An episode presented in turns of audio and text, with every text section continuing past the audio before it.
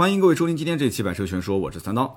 今天这期节目的录制时间呢是十月四号，我现在的位置呢在浙江省的丽水市下面的遂昌县啊。今天晚上呢也是饱餐了一顿啊，就据说是遂昌县的大众点评排行榜第一的一家饭店啊，非常不错。大家可以看我的微博，最近一段时间我是走到哪吃到哪，然后呢就微博更新，也是给大家推荐我路上吃到的还不错的一些美食啊啊，我也是准备转型成为一个美食博主了，吃播。那么十月四号的晚上，让我们家的这个太太和孩子出门，跟盾牌家的孩子他们在外面逛，让我呢腾出一个小时的时间，那么在酒店里面去录个音。那么节目的这个稿件呢是十月二号准备的。那么很多人看我微博应该也知道，二号是我自驾的第一天行程。那么这一次的自驾呢，是我和盾牌两家人一起出行。那么当时二号的上午是九点出发，一直开到晚上差不多五点多，抵达了安徽的黄山。那么第一天入住的是黄山当地的酒店。那么第一天的这个市区道路加上高速道路加上山路，其实开的我已经有点昏昏欲睡了。那么最后大概五六十公里啊，交给了我们家的媳妇儿来开。那么我媳妇儿，因为我把山路都开完了嘛，就我媳妇儿最后是开市区，最后大概五十公里，还不错啊，应该讲比我想象中的车技要好很多。那么我也是吸取了经验啊，坐在副驾驶我就一句话都不说啊，随便他怎么开。那么这一次呢，自驾之前我也曾经考虑过啊，说。能不能借一辆这个 MPV 啊，七座的 MPV，这样的话，我们两家其实一辆车就可以出行了。盾牌家里面呢是三个大人加一个小孩儿啊，夫妻、父母啊，夫妻加母亲，然后加一个孩子。那么我们家呢是两大一小，那么这样呢一共是七个人，一台 MPV 是够的。那我们家和盾牌两家呢，其实本身呃这个透露个小秘密啊，这也是亲戚啊。那么这样一来的话，我们两家其实都很熟悉啊。那么盾牌家里面呢有老人啊，两代人其实。特别是像奶奶这一辈啊，他就想要带的东西特别的多。那么之前盾牌跟我讲，他们家是两个啊，一个二十四寸的行李箱，外加大包小包三四个。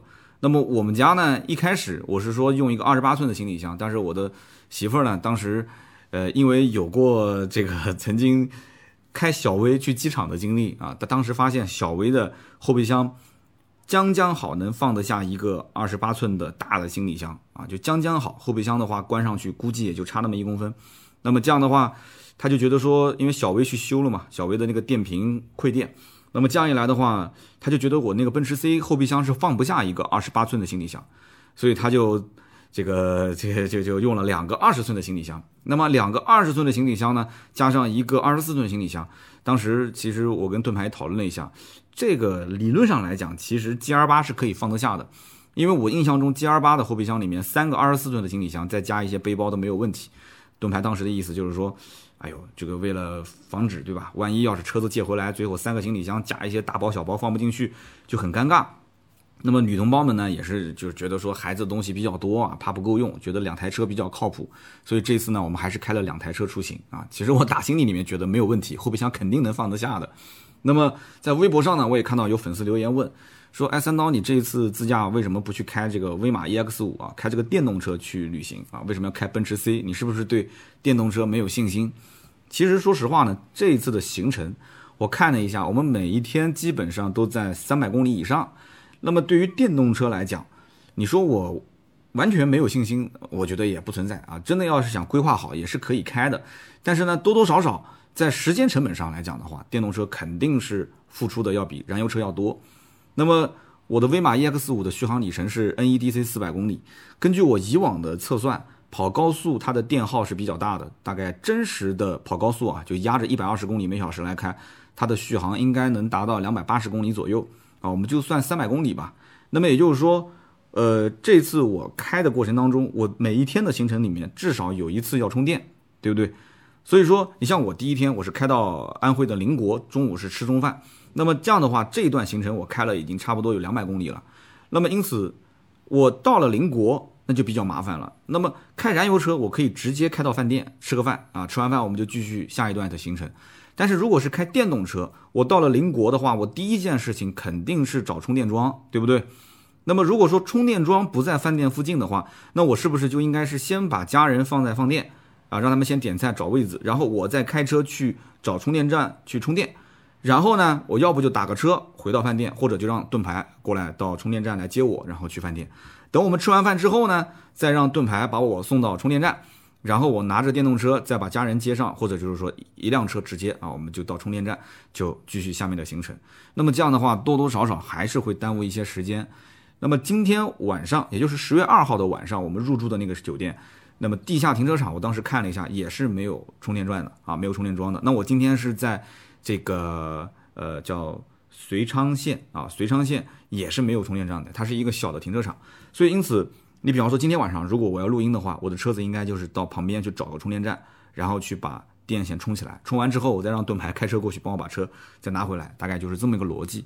那么所以说，开电动车出门旅行呢，也不是不行，就是相对来讲麻烦一些，可能会多一个步骤，多一些时间的成本。啊，如果说只有我们一家啊，就没有盾牌跟着我的话，那基本上呃，我可以考虑电动车，因为时间成本是占用我一个人的，对吧？那么是两家人一起出行的话，那么这个时间成本就需要两家一起，这个就不值当了嘛。所以因此，你说我不停的找充电站，然后等待充电，这个意义就不大了。所以理论上来讲，只要规划好，全国各地随便跑。但是实际跑起这样的长途，时间成本是我们这种自驾游的人比较关心的。那么大家刚刚也是听到外面有这个喇叭的声音，对吧？啊，没办法啊，因为我现在 是一个临街的这个房间，所以呢，房间的这个窗户也不是很隔音，大家就稍微将就一下了啊。那么今天这个话题呢，其实聊的是二胎的家庭到底需要一款什么样的车，跟大家呢也是随便的聊一聊，唠一唠啊，说一说这次自驾游，因为我们也是两家人嘛啊，那么我们两家之间也有聊过这个关于二胎不二胎的事情，而且这一次开车，其实我们也可以理解成两个孩子嘛，相当于就是个二胎家庭嘛。那么在这种情况下，到底这个二胎家庭对于车辆的需求点在什么地方？而且我也是找到了一些相关的比较权威的数据啊，做以相关的这个论证啊，跟大家一起讨论一下这个话题。那么这一次呢，我开的是奔驰的 C，就是我自己的那辆燃油车自驾。那么出发的时候，上午我发了一条微博啊，我说这台车子呢，是我买回来五年多第一次真正意义上的长途自驾游。那么，因为之前开这台车最远最远，我的印象中也就是跑到过苏州，苏州三个多小时啊，大概也就三百公里吧。那么没有真正意义上的做过长途自驾。那么这次的话，一趟下来，我估计呃有将近两千公里。那么这台车呢，我拿到手到现在开了大概两万八千多。那么这一趟下来，真正好好估计是破三万公里了。哎呦，真不容易啊！开了五年多，马上六年了，终于破三万公里了。那么今天就是我们二号的那一天出发之前。我当时油箱里面大概是有两格油，那么在上南京的高速之前呢，啊，我就先把油给加满了。为什么呢？因为安徽啊，大多数用的是乙醇汽油啊，所以因此我在南京的加油站我先加满啊，我不太想去到安徽加这个乙醇汽油，所以呢，当时加满的时候呢是花了三百二十多块钱。那么现在油价呢，九十五号油也比较便宜，九十五号油大概五块八。那么这次呢，说实话加油。我回头想了想，跟我之前的印象中加油是上一次是什么时候，我已经记不清了，因为平时都开电动车。我当时看到九十五号的油价才五块多钱，加满才三百多，我觉得哇，现在的油价真的便宜了好多。那么满箱油出发，开到安徽黄山啊，不是开到灵果，是开到黄山的酒店，我一共也就才掉了两格油，就是说这个油耗真的非常的省。那我的表显油耗才六点几啊，我的微博上面都有照片。那所以说，燃油车跑高速是非常非常经济的。那么这样算下来的话，我一公里其实摊下来的成本也就才四五毛钱啊。我那是 C 幺八零嘛，一点六 T 的发动机，四五毛钱真的是很省。其实你要想，我们开电动车出门自驾游的话啊，那么在外面的充电桩、公用充电桩充电，普遍的这个电价大概是在一点五元上下啊，一块五毛钱一度电。那么我平时在家里面充电的话，晚上九点钟以后。充电的价格是三毛五一度电，三毛五一度电，大家算一算啊，差了将近五倍，四倍多。所以因此我加上刚刚说的跑高速的时候，电动车的电耗会变得更大一些。所以实际算下来，真正用电动车去跑跑高速啊，跑长途的话，差不多成本也要划到三到四毛钱，哎，对不对？所以这样的话，你这样算下来，其实。跑高速、跑自驾游的话，燃油车和电动车其实成本差不多，电动车没有什么所谓的性价比，那么你的时间成本反而变得更高一些。那么听到这里嘛，可能有些人觉得说，哎，这个话题聊得有点跑题了。今天不是应该聊二胎家庭需要一款什么样的车吗？啊，其实本身就过节，对吧？大家聊得轻松一点，不要条条框框的按部就班，对吧？我现在也在酒店里面跟大家说一说心里话，啊，聊聊天。媳妇孩子呢，环山的那一天，就写稿子的那一天，他们是到这个老街。去逛了一圈，其实我是心里面挺愧疚的，挺心酸的。说实话，一个人待在酒店里面写稿子，啊，但是没办法，因为那天稿子如果不写，今天如果录音不录的话，那我那么下周三就周三的这一期的音频肯定就是开天窗了，对吧？我的节目一年三百六十五天，每周的两期至少它是这个雷打不动是要更新的，对吧？那么呃，人家出来背个旅行包，对吧？推个行李箱，可能就是出去自驾游了。那我这里呢是要带着录音笔，带着笔记本。然后带着内存卡，带着什么什么数据线，一大堆的东西，一个都不能少，所以就就就不聊这些了嘛，就有点心酸。我们就先聊一聊二胎的话题吧。那么盾牌呢，其实是准备要二胎的，所以呢，他平时也经常跟我聊，就是关于如果有二胎之后，家里面这个换车的话题。那么每天接受我们的粉丝咨询，很多都是有关于二胎的换车的相关的一些需求。那么我呢是没有二胎计划啊，以前没有 啊，以前有，现在没有，以后也没有。所以呢，我只能是换位思考，去帮他们去做一些相关的建议啊。那么拿这一次的自驾游来举个例子，那么盾牌他们家呢，如果是有二胎的话，那五座车肯定是不够用的，对吧？老大老二肯定是两个儿童座椅，那么基本上后排就坐不了人了。那么按我来看的话，就算现在是一个孩子，他的后排一老一小，对吧？夫妻两个人坐前排，然后再放一点零食啊、玩具啊什么的，其实它的空间也只能说是将将好，将将够用。不过呢，我也曾经问过他一个问题啊，就是说盾牌的媳妇儿啊和他妈妈两个人都是新手啊，就是驾照拿的有那么连把两年了吧，但是都不敢开车，所以呢，就整个的自驾的行程都是盾牌一个人开。所以我当时就问他，我说你这一个人开，你吃得消吗？你是不是会很累啊？啊，盾牌说没事儿，他就喜欢开啊，他觉得开车是是，他他不会疲惫，他不像我这种，就跑长途只要一上高速，我就开一小会儿，我的眼睛就就就就。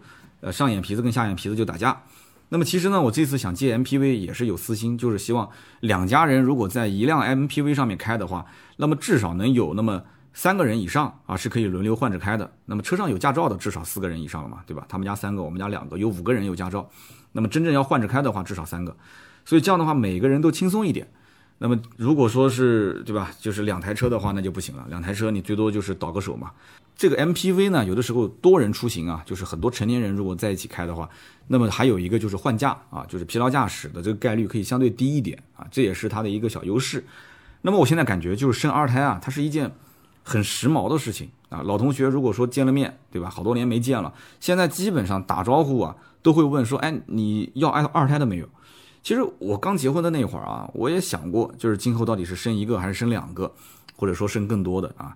那么后来我才知道，其实我们就是我跟我媳妇两个人，她是不符合生二胎的规定的。就是按照当年的那个，就是我大概是一零年、零九年前后结的婚嘛，就按照那个年代的话，我们是不符合的。为什么呢？因为我们国家是从五六年到八零年，当时是提倡计划生育，就是一家只生一个好嘛，对吧？那么八零年到二零一三年，它是允许夫妻双方如果是独生子女可以生二胎。那么我媳妇呢，她不是独生子女，对吧？所以我结婚后的大概在三到四年的期间。那么国家的政策其实是，我我们这个条件是不允许生二胎的。那么这样子一晃就晃到了二零一三年到一六年，一三年到一六年当时出了一个新政策，就是如果一方是独生子女的话，啊，那么是夫妻双方是可以生二胎。但是当时这个政策好像没有宣传到位，所以呢，我跟我媳妇儿都不知道。如果一三年到一六年我们知道这个政策的话，也有可能会要个二胎啊。那么小叨叨可能就在一三到一六就出生了。但是话又说回来了，我们家老大也就是一三年出生的。如果一三年老大出生之后，那么加上坐月子，加上带孩子，到了一五年，那最多就是卡着政策一六年生，那就是错过了就错过了嘛。那么一六年之后，大家都知道了嘛。一六年之后的话，国家就全面放开二孩的政策了，而且开始要延长产假，然后发放相应的补贴等等，开始鼓励二胎的教育。那么这就让我想到，我们公司前不久啊，那个编辑兔子，我们公司的兔子呢是家里面前不久生了一个孩子啊，迎来了一个新成员。那么当时呢，兔子跟我请假。啊，说这个老公陪产假啊，当时我说行啊，陪产假你就正常请呗。结果钉钉上面发那个请假的周期，我当时一看吓一跳，整整十五天。因为我们公司没有人之前请过产假，你知道吗？都是男同胞，而且很多都没结婚啊，九八成以上啊，将近九成是没有结过婚的。结果呢，我一看十五天，我就问人事，我说这个这个男同胞的陪产假怎么都要十五天呢？有这么长时间吗？然后人事就非常肯定的跟我点了点头，他说。对的，如果兔子是个女同志的话，她如果是生孩子的话，那应该至少放三十天。所以后来我就拍了拍兔子的肩膀啊，我就跟兔子说，我说你就啊安安心心的在家里面写稿子之余啊，多陪陪老婆孩子，好吧？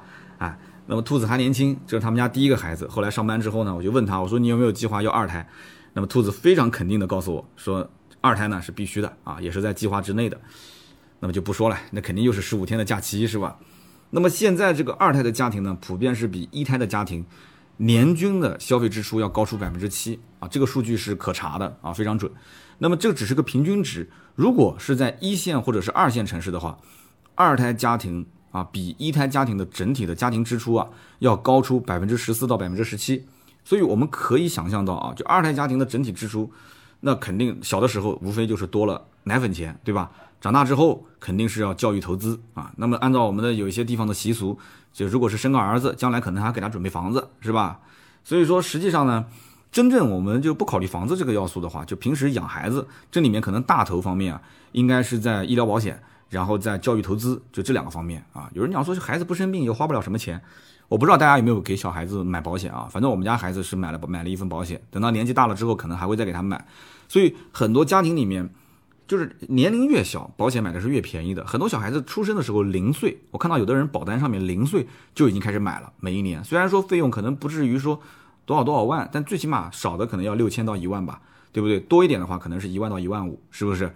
那么据我了解，就是像这种小孩婴儿刚出生的保险，它是保额有上限的封顶，就是它不能太高。这是为了什么呢？因为小孩他没有保护自己的能力嘛，所以他防止有一些可能成年人的不法的行为，所以他因此不允许买太买太高的一个上限。那么我曾经看过一个数据，说国外的人均保单大概四到六份，但是呢，我们现在中国大陆这边啊，就是人均保单不到一份。但这里面可能也是跟社保关系、跟医疗的这个相应的保障关系有一定的关系。就是你要如果是可能在某些国家，他你要不买这个医疗保险的话，你可能连病都看不起啊。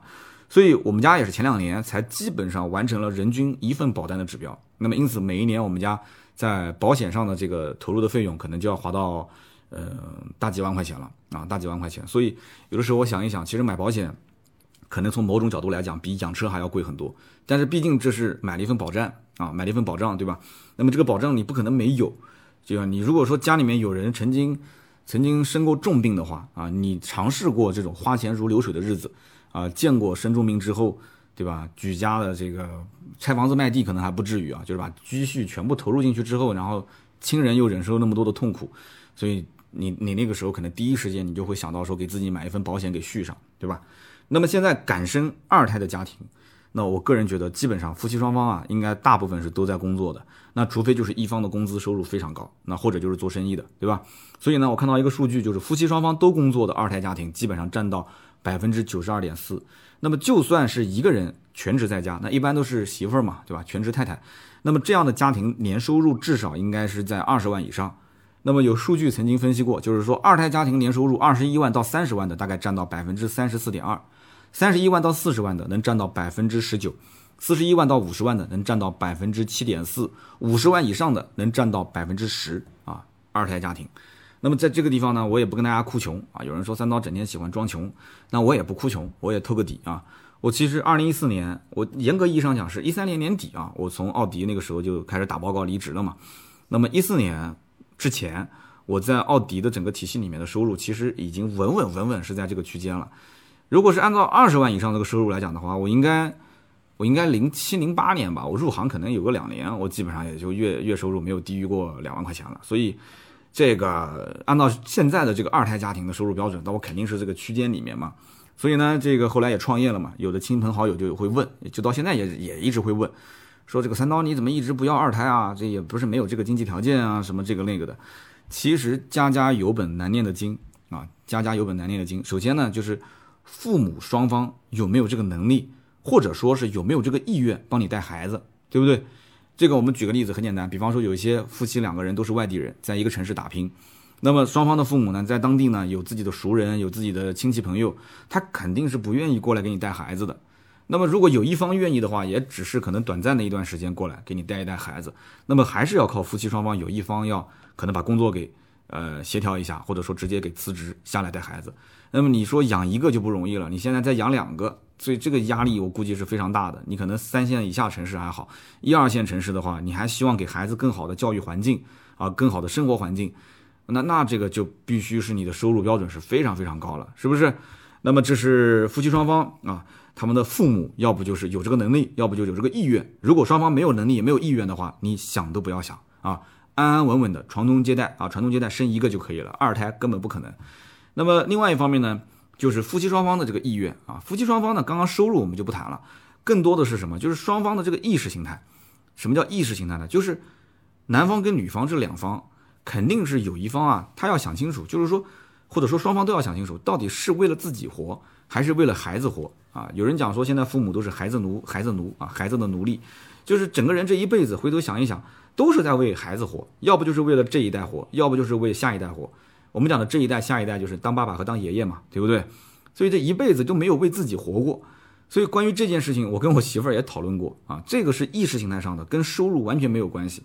那我媳妇儿呢？是当时我家宝宝怀孕的时候，我就跟她说：“我说要不就这个班就先别上了，安安稳稳的养胎，然后生孩子。”那么一直到小孩上一年级的时候，我们家媳妇儿就一直没上班。那么这里面大概有个六七年的时间是一直全职在家的啊。她呢也是对自己的事业有想法、有追求，所以呢她在家里面也不是说完全跟社会脱节啊，她会去做家教啊。这一点我还是蛮佩服的。她可以去教高三的数学啊，这个确实很厉害啊，可以教高三数学。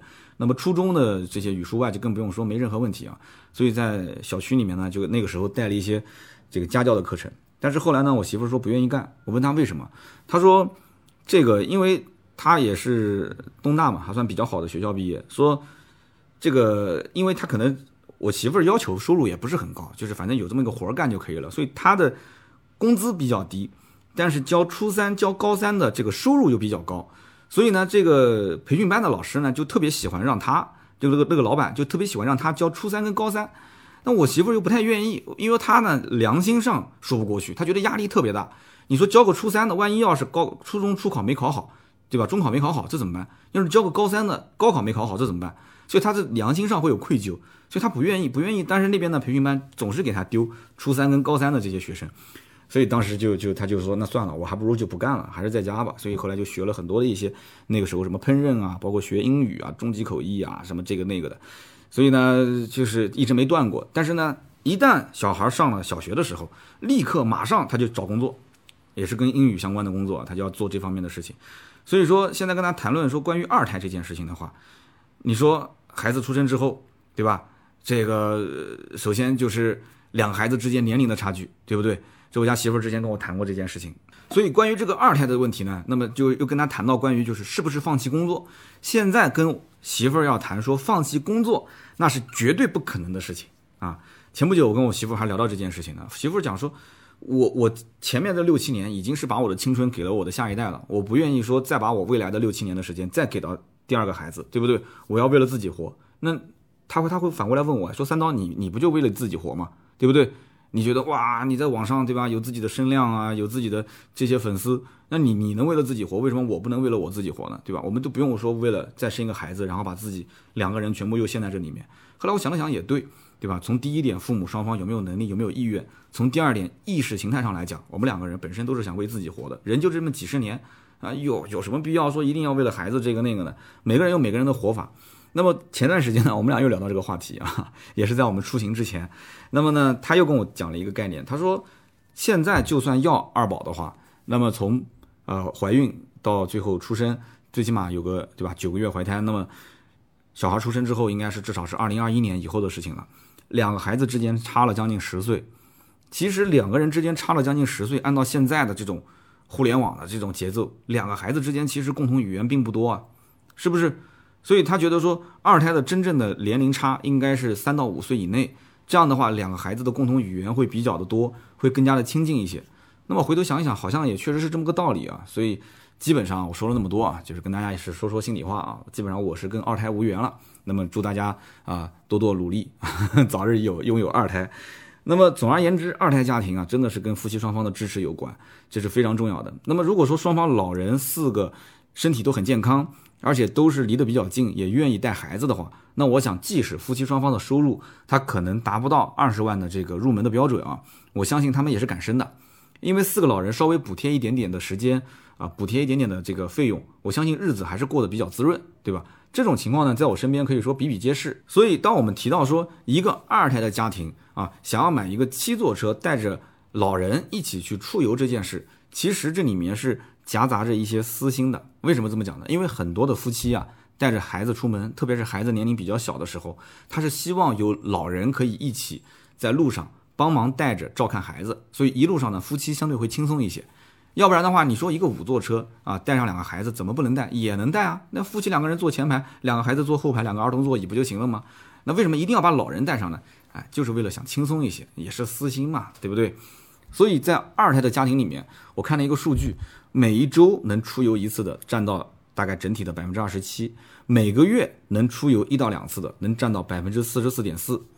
那么现在的很多年轻的夫妻都知道，对吧？包括我们家也也是比较推崇，就是什么，就是陪伴是最好的教育，就是希望能给孩子跟父母多一点在一起的时间，所以呢，都想带孩子出去看一看，多增加一些孩子和父母共处的时间、亲子的时间啊，互动的时间。所以二胎家庭当中的休闲爱好，自驾游可以说是排在第一位的，那么基本上是排到百分之四十四，那么其次就是运动健身，大概能占到百分之二十四点八。那么聊了这么多，其实大家也都很清楚了。关于二胎这件事的背后，其实是有很多理性思考的问题点，对不对？我相信一胎可能很多都是家家里面可能小夫妻两个人，对吧？这个意外怀孕，顺势呢就完成了繁衍的使命。但是这个二胎，我我觉得很多家庭他是深思熟虑的。我身边因为也有交流过嘛，那么深思熟虑之后，晚上再加倍努力嘛，对不对？那么有了二胎就一定要换车嘛？对不对？那有的人在准备二胎之前，对吧？这个这个还还还没还没有，还可能只是个空气，还还没有变成这个液体的时候，他可能家里面已经老公就开始看这个二胎车了啊，说什么时候换车，对不对？现在二胎家庭至少有一台车的能占到多少呢？就是这个二胎家庭里面，家里面至少有一辆车能占到百分之七十五点二，那么有两台以上的能占多少呢？能占到百分之十三点二，就说明二胎家庭里面其实大多数啊，他也不一定说有两台以上的。就大部分还是一台车，而且这里面其中轿车的比例占到了百分之六十六点一，SUV 的比例占到了百分之三十四点四，MPV 的比例只有百分之五点九。所以你看，MPV 其实它并不是现在说二胎家庭里面一个主流的配备，是不是？反而轿车是最主流的。那么 SUV 反而也不多嘛。所以现在虽然嘴上说啊，我们都要七座车，七座 MPV 也行，七座 SUV 也行，但是实际上很多家庭里面啊。他的身体是很诚实的，二胎家庭里面大部分还是轿车为主，SUV 占比都不高，对不对？轿车你没听说过哪个轿车是七座的吧？对不对？轿车听说过四座的，听说过五座的，听说过两座的，那没听说过七座的，七座那就是 MPV 了嘛，是不是？那么至少也是一个可能是一个修旅车啊，可能是一个跨界车，对吧？所以二胎家庭大概就是这么一个情况。那么其中拥有这个数据很重要，拥有六座、七座的这种车型的比例。仅仅占到百分之十二点二，所以我们减去刚刚的 MPV 的比例是五点九，所以我们大概能理解，就其中 SUV 的六七座可能能占到百分之七左右，那这里面还有一些其他的跨界车嘛，所以这个数据就很值得大家去思考了。就是身边二胎家庭个个都喊着说我要换车，我的五座车不够用，但是为什么大家还是不舍得去增购，或者说去换购一辆六座或者是七座车呢？对不对？啊，你看。有数据是说嘛，百分之七十四点二二胎家庭里面都是对现在的车辆的空间不满意，这个比例非常高了，就十个人将近有八个人都是不满意，觉得啊空间不够啊，储物空间不够，是做人的这个舒适度也不够。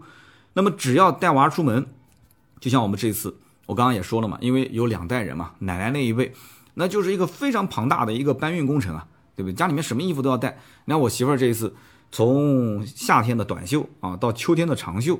甚至再到长袖外面的那一件更厚的外套，他全都给带了啊！特别是给孩子带的，里三层外三层。到今天为止，我估计也就是可能我行李里面的五分之一吧。这衣服也就刚刚才用到啊。我们的自驾游行程已经过半了啊。他是一个可能就是想的比较周到，然后呢就是什么都得带，换洗衣物啊、餐具啊、洗漱用品啊、呃必需品和非必需品他都要带，孩子的玩具啊、书籍啊、推车啊等等。这些东西都都要带。那我们两家孩子都大了嘛，推车暂时就不用带了啊。以前那是必带。那么因此，对于车辆的后备箱和它的整个车内的储物空间，它会有一个非常强烈的刚需。那么当然了，也只有在全家长途旅行的时候，这个需求才是非常强烈的。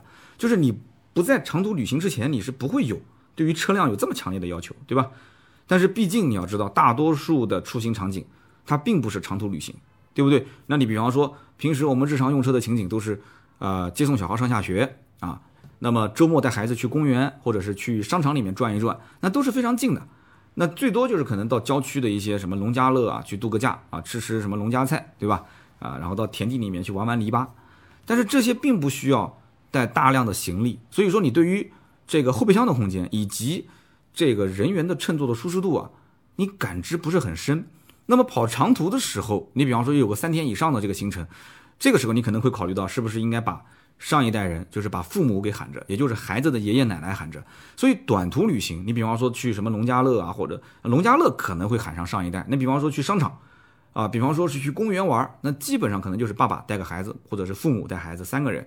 那么三代人，你只有三代人出行的时候，你才会觉得说。七座、六座以上的车才是刚需，你想想是不是？你真正一家两口人、三口人、四口人，五座车都是够用的，对不对？所以三天以上长途旅行，这个时候就会刺激他的这种换车需求。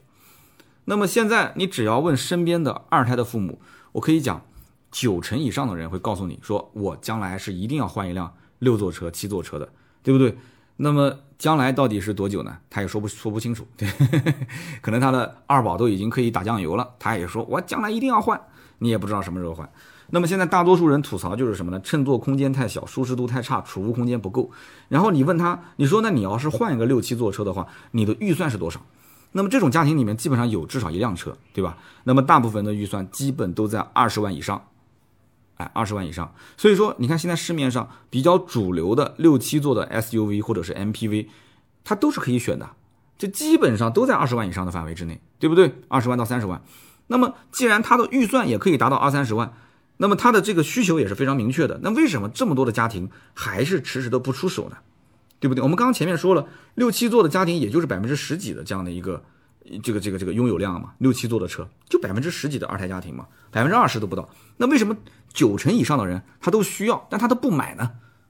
哎，这里面我觉得就是可以分析一下了。这里面几大原因呢？我觉得首先啊，就是有了二孩之后，其实整体的家庭压力比以前会大很多，而且这种压力是一点一点的，它是慢慢慢慢形成的，对不对？那么这种压力呢，他又不太会跟别人去分享。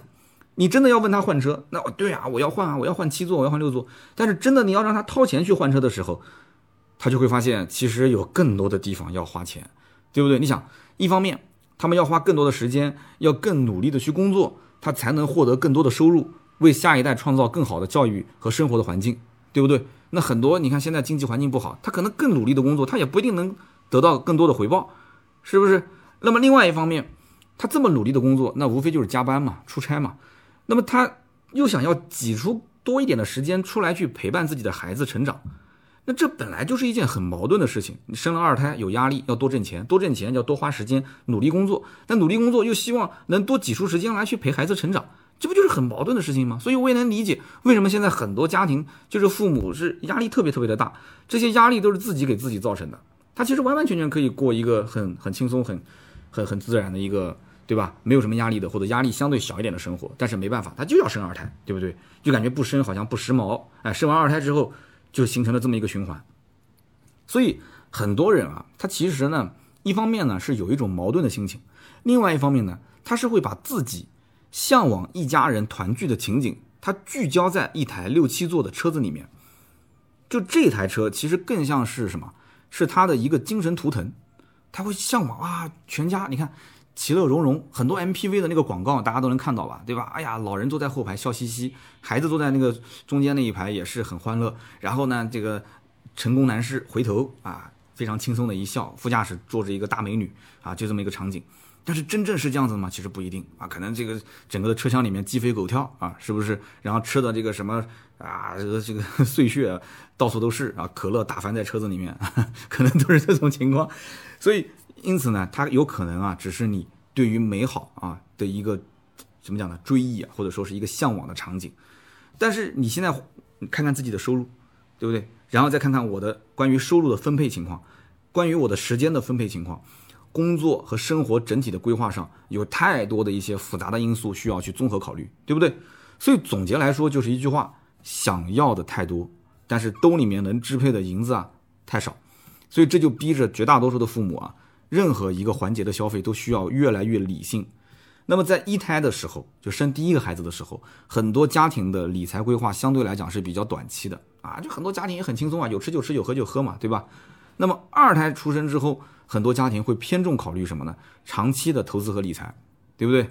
那么买东西呢，就更加看重它的品牌、质量、绝对的性价比啊。因为什么呢？你说家里面有两个宝啊，为了大宝，为了二宝的教育和培训，那么整体的居住环境、整体的医疗保健的这种这个这个相应的环境，然后吃喝穿用，你都要保持一个相对比较高的标准。哎呀，你的出行，你说啊，各方面的开支。跟前面的我刚刚讲的这么多啊，包括教育、培训、居住环境、医疗保健、吃穿用，你说最后的这一项出行，你是把它排在哪个前面？你排在哪个前面？你能排在教育的前面吗？你能排在居住环境前面吗？你能排在医疗保健前面吗？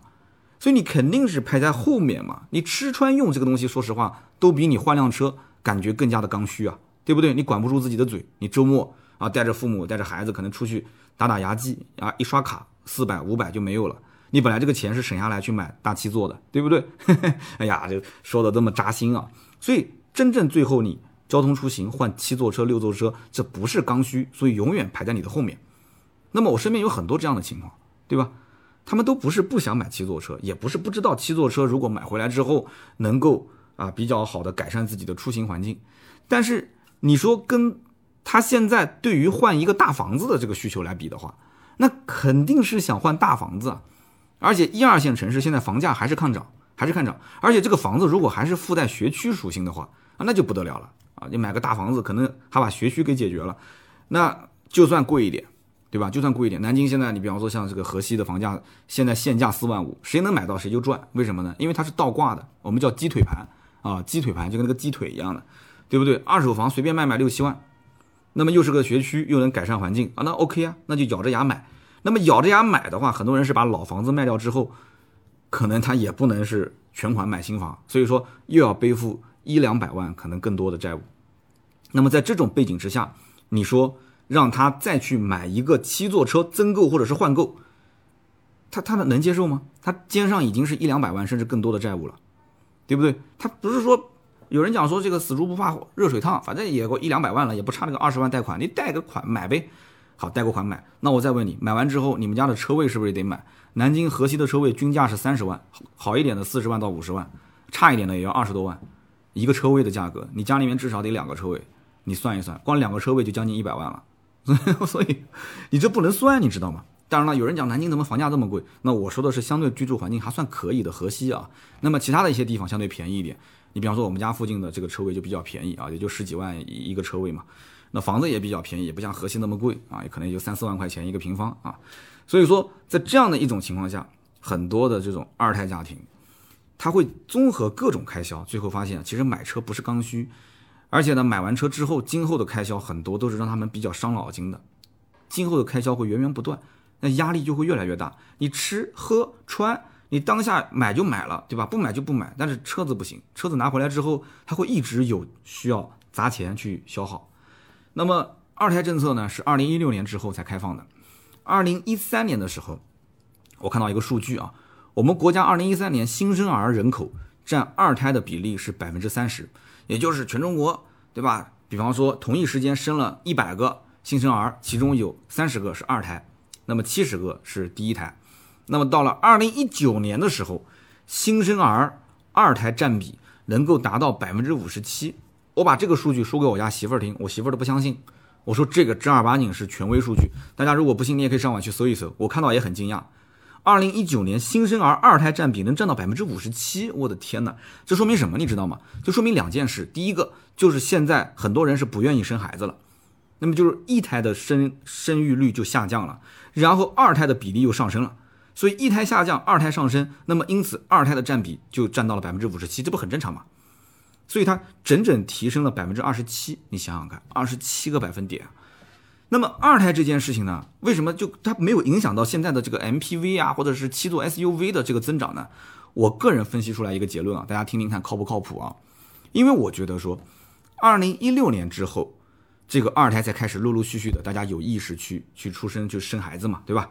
那么你想，二零一六年之后，就算像我们这种八零后家庭，我想通了，我说哎，我要准备要个二胎，从我想通到开始备孕，就最起码一两年的时间，对吧？我最起码要戒烟戒酒，对不对？戒烟戒酒之后，我还要去锻炼锻炼身体嘛。哎，现在都是希望生育质量要高一点嘛，对不对？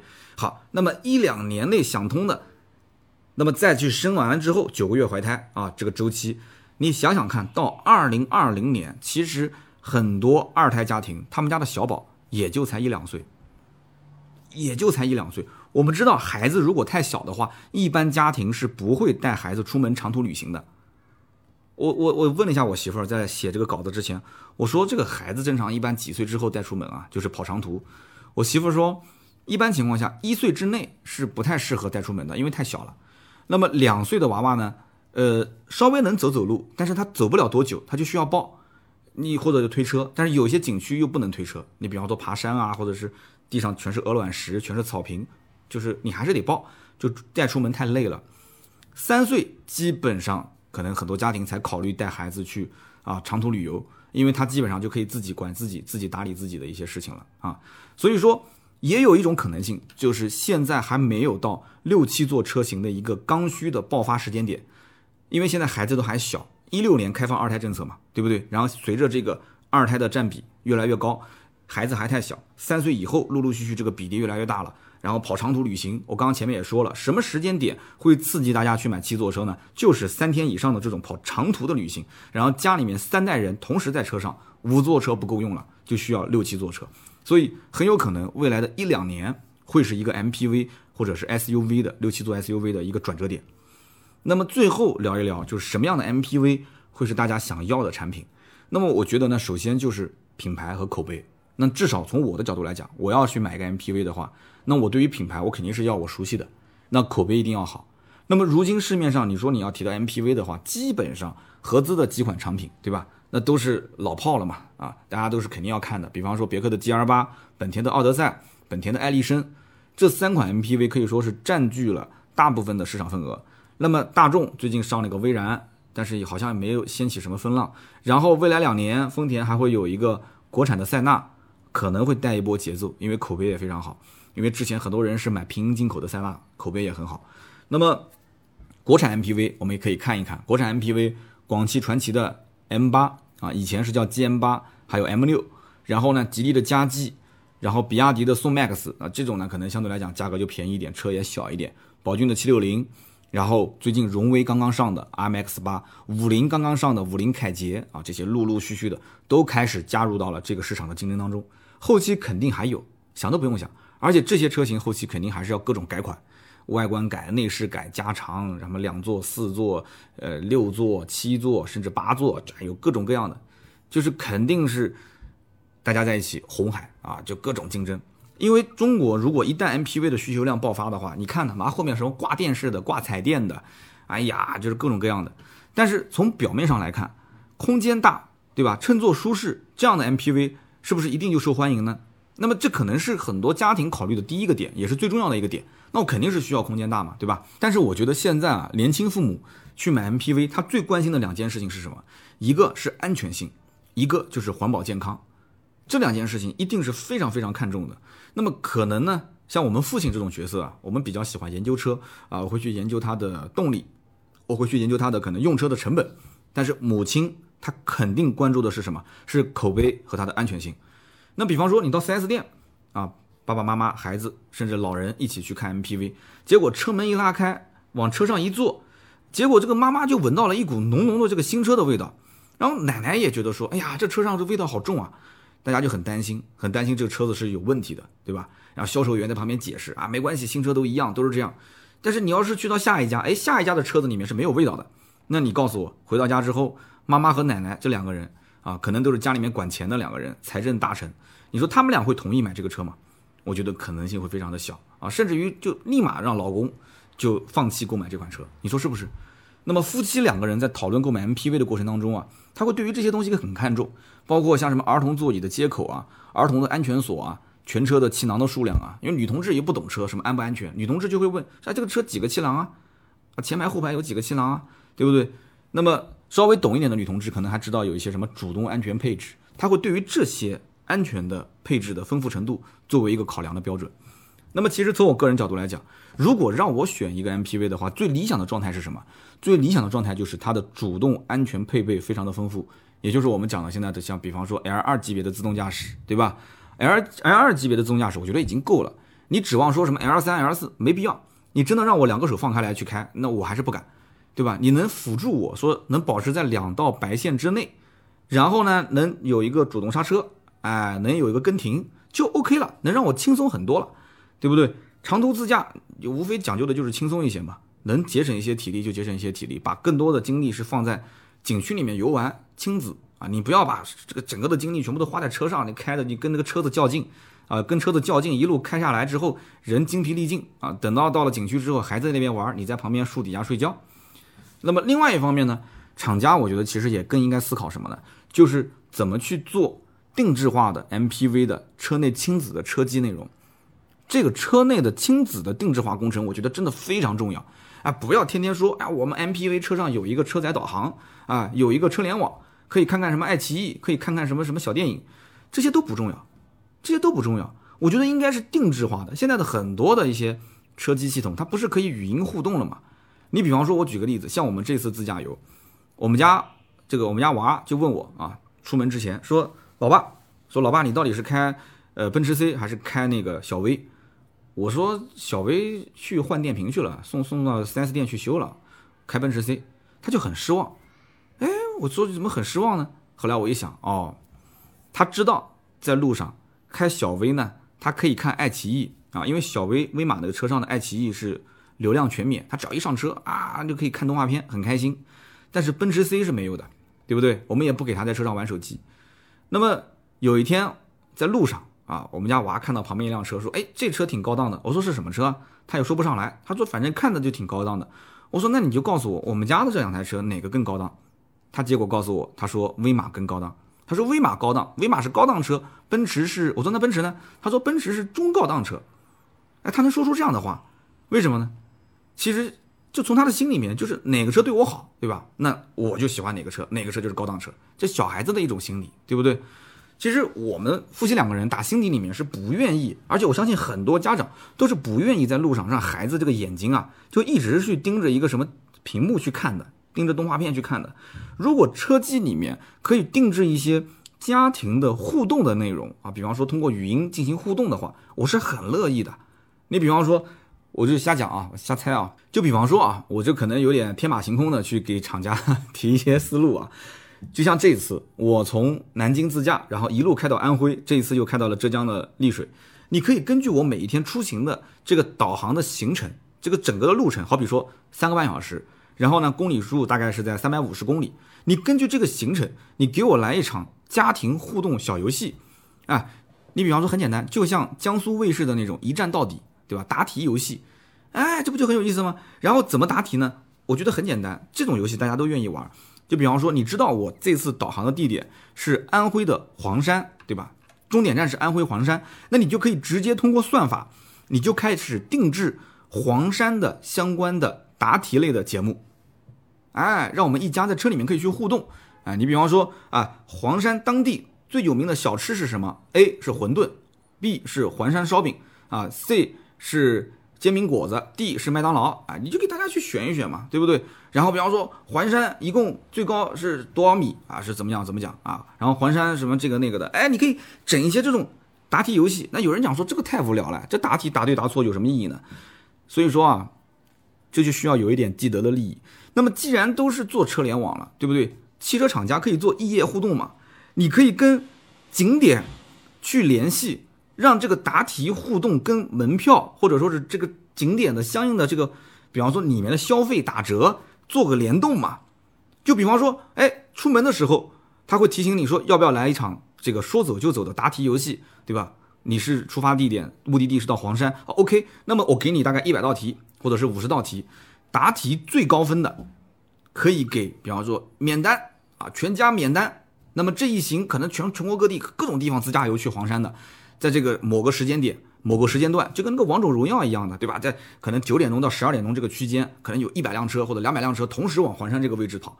那么这个里面排名大概第三十名到五十名的，我们给他打五折啊。那最后呢，也可以给点鼓励奖。你比方说到了黄山的景区，一人送一瓶矿泉水，这也不是不行啊，对不对？这好歹也是一人一瓶矿泉水嘛。所以这样一来的话，你这车上的互动也起来了，对不对？车机啊，我也不让孩子在那边看动画片了。然后呢，全家的亲子也有了。而且你最关键是什么？就是到了黄山之后啊，我基本上就导游下岗了，就不需要导游了。下来之后，停车场里面，哇，这停车场每一家都是，哎，刚刚那道题你是不是答错了？然后问旁边那辆车，哎，你们刚刚是第五道题的时候，你答的是什么答案啊？哎，你们家是什么？你看这。刚到景区，就你看各个车友之间互相就互动了，哎，对不对？你只要是开了这同一款车，那肯定是在路上答题的。然后那个免单的那一家，哇，都特别开心，可能全家一下车就那边放礼炮，嘣嘣嘣，对不对？那黄山的门票也挺贵的啊，全家可能一家 MPV 上七个人，你想一家老小那省了千把块钱呢，是不是？所以因此呢，这个我觉得就很有意义了。所以厂家你不要天天哭着喊着说我车联网，我车机系统，我 OTA 升级，你升啥？你有从？消费者的角度去从消费者的实际的使用的情况和他的刚需去打造吗？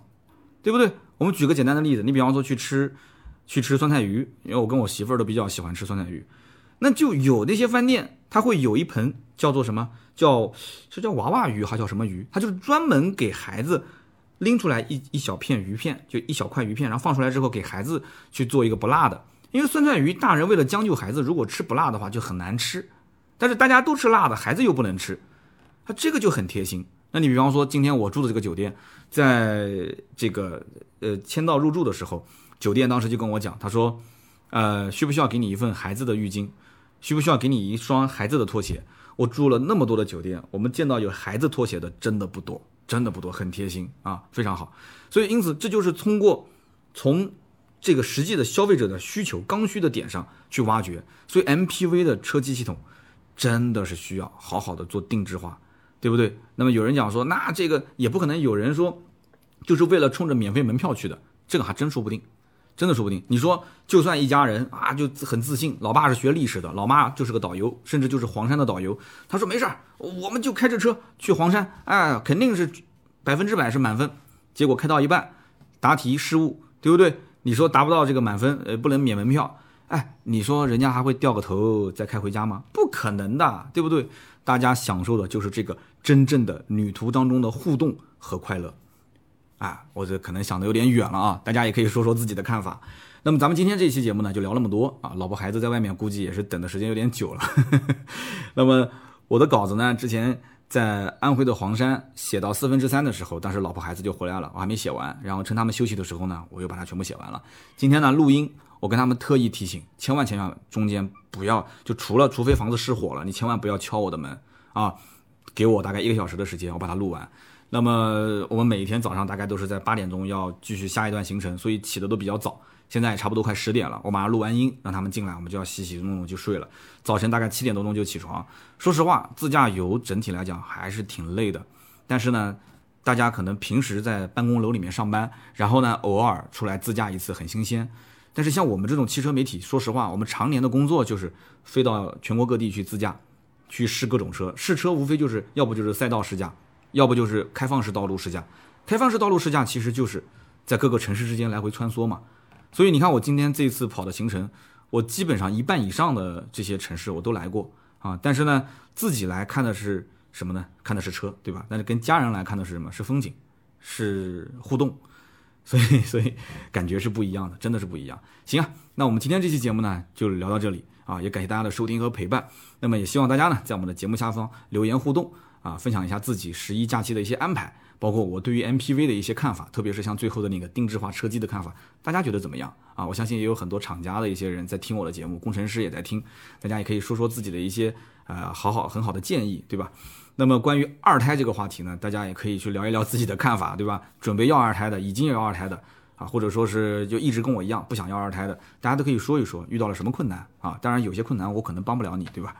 其实你有什么困难我也帮不了你，大家都懂的。那么我们也会在每期节目的下方抽取三位，赠送价值一百六十八元的芥末绿燃油添加剂一瓶。那么国庆期间的这几期节目我先都不抽了啊，因为这个我看了一下，大家可能都在旅游啊，整体的互动量也不算特别的大。那么等到国庆结束，上班的第一天、第二天，我们陆陆续续就把国庆这几期节目的抽奖都给抽了啊，一定不会少的。那么这期节目就到这里，大家如果想联系我们的话，也可以加微信四六四幺五二五四，可以让盾牌把大家拉到我们的群里面来。这几天盾牌很给力啊，他就在我的隔壁房间。电脑一进房间就打开，然后把所有的微信挂上去。大家如果有什么问题，还是可以联系盾牌。那么包括买买车也都可以找他，没有任何问题啊。买车啊，咨询价格都可以联系这个微信四六四幺五二五四。我们下期节目接着聊，拜拜，节日快乐，拜拜。